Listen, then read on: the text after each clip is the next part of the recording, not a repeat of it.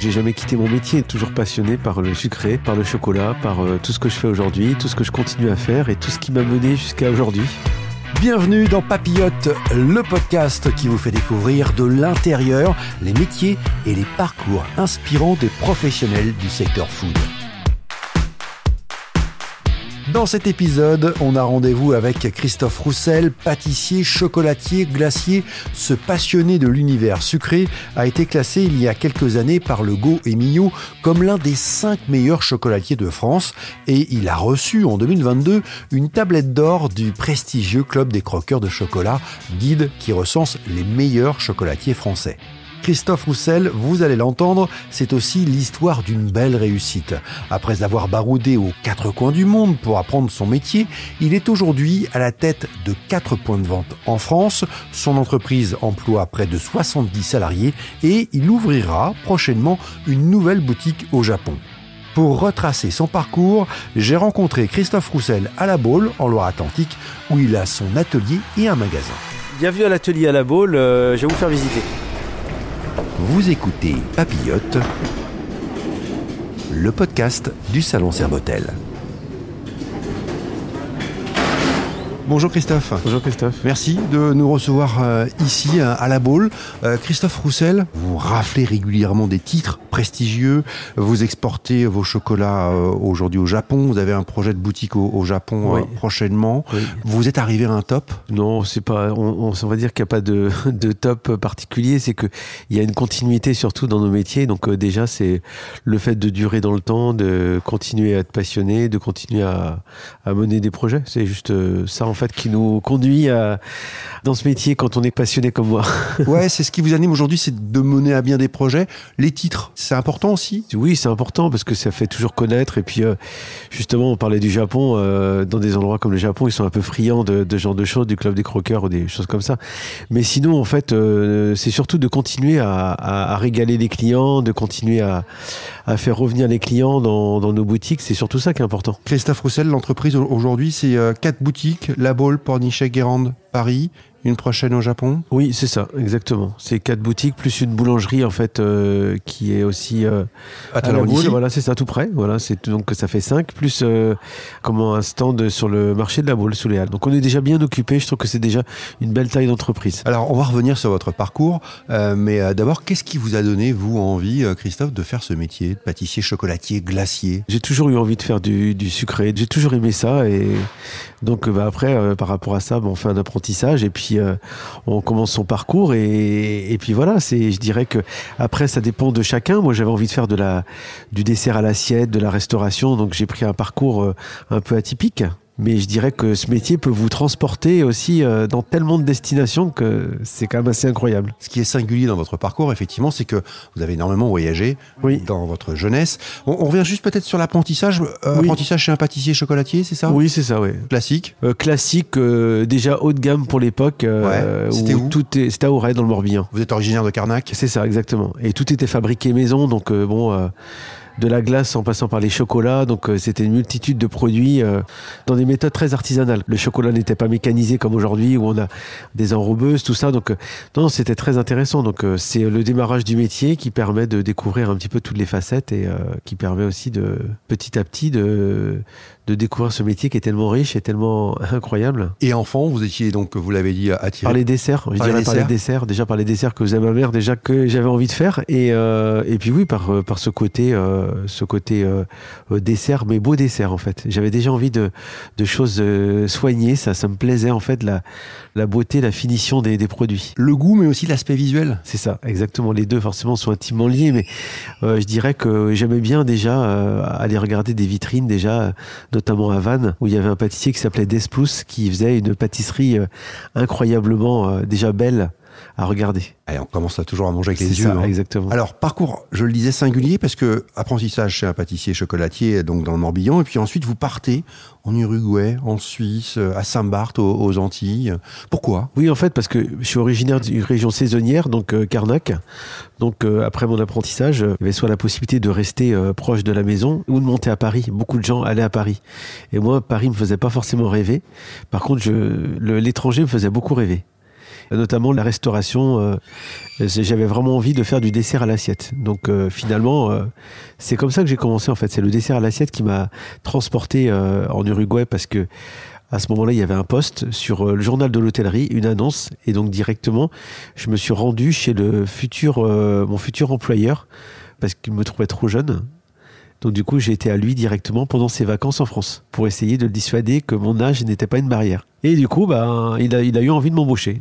Euh, et je suis parti en Amérique du Sud. Euh, j'avais rendez-vous à la Porte Maillot à Paris. J'avais jamais pris l'avion de ma vie, donc c'est quand même assez impressionnant pour partir pour 17 heures d'avion en passant par Rio de Janeiro.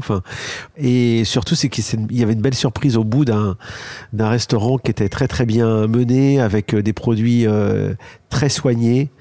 Donc c'était finalement, euh, je m'étais pas trompé quoi. Donc restaurant gastronomique en, en Restaurant gastronomique, gastronomique. On était nombreux en cuisine, euh, des desserts à l'assiette déjà très élaborés. Chez un monsieur qui s'appelle Jean-Paul Bondou. Aujourd'hui, c'est un relais château. Donc euh, c'était vraiment déjà une très très belle maison. Tout était haut de gamme et tout était fait maison surtout, dans des conditions qui étaient quand même pas évidentes parce que pour trouver des produits euh, similaires à ceux qu'on utilisait en France, à ce moment-là, c'était en 1986, c'était forcément pas évident quoi. ensuite la Suisse dans un casino. Oui, non non, c'était pas un casino, c'était un restaurant qui s'appelait Le Casino. Le ah pardon. Le Casino de Berne. Très bel endroit, donc beaucoup de salariés aussi, euh, que de la restauration, du salon de thé, euh, tout proche de la comment de la salle philharmonique de, de Berne. Donc non non, c'était vraiment très intéressant. Et après, oui, je suis, j'ai continué ce parcours en fait euh, en alliant aussi une saison quand je rentrais euh, en Bretagne. Donc j'allais faire des saisons euh, à Carnac et en fait je repartais à l'étranger. Donc je suis reparti après à Saint-Barth pendant deux ans, ouais, où j'ai travaillé chez l'ancien patron d'Alcazar du Paradis Latin.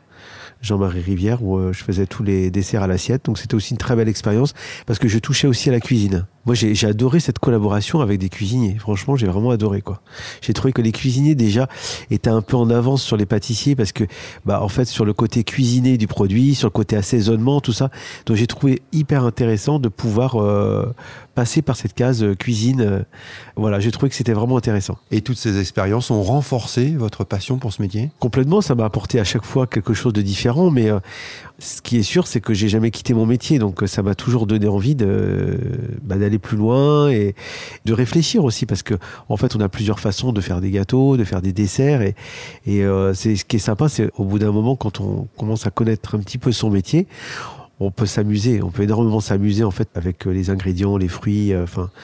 Voilà, c'est donc c'est un peu sans fin. Et ces expériences à l'étranger, euh, ces expériences aussi que vous avez connues en France, vous influencent encore aujourd'hui dans la création? Bien sûr, parce qu'au travers d'un voyage, vous découvrez. Euh, là, je reviens du Japon, donc euh, du coup, on, va on va essayer de travailler sur un chocolat au poivre Sancho. Donc il y a toujours des découvertes et ça nous nourrit toujours, parce que dans chaque pays, en fait, il y a des ingrédients différents. Donc, alors surtout forcément, là, je prends comme exemple le pays du Japon, qui est vraiment un pays un peu atypique, parce que ils ont aussi une gastronomie qui est tellement développée, mais ça peut être, euh, par exemple, en Inde, quand j'étais en Inde, j'ai découvert la cardamome verte.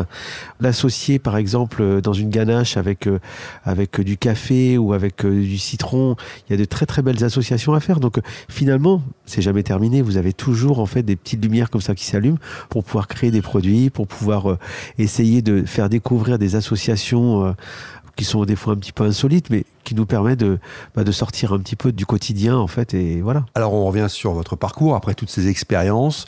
Première boutique en 1993 euh, à Vannes Ouais, c'est ça. C'était à Vannes avec ma sœur. En fait, c'était quand même très particulier parce que moi, je revenais de Polynésie française.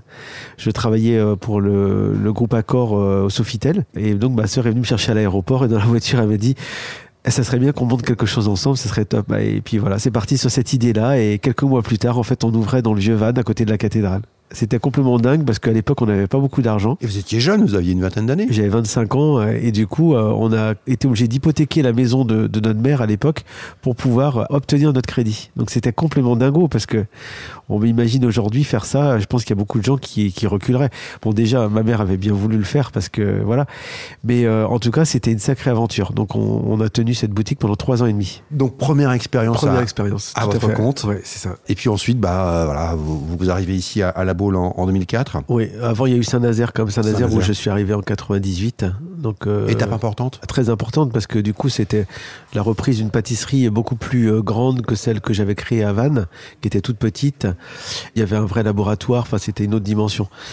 Surtout, c'est un endroit que je connaissais absolument pas. J'avais jamais mis les pieds à Saint-Nazaire. Donc, euh, c'était vraiment euh, découverte totale. Quoi. Mais en tout cas, j'y suis resté avec ma, ma femme. On, on a tenu cette boutique-là pendant 6 ans et demi, euh, presque 7 ans, avant de venir à, à La Baule en 2004. Ah, donc du coup, tu les as moulés combien de fois, là, les avalanches? Là, je les ai moulés 5 fois. Ouais.